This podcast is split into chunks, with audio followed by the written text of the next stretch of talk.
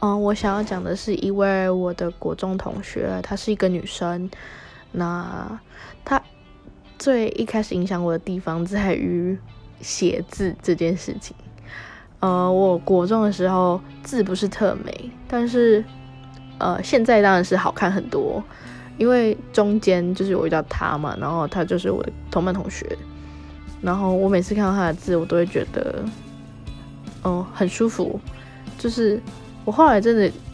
觉得字是可以影响一个人在阅读的时的心情，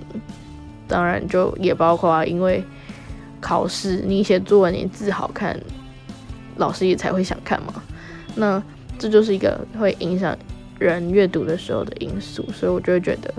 我应该要把我的字练好。然后它当然不止影响我写字这方面，当然还有很多，因为她是一个很向上进取的女孩，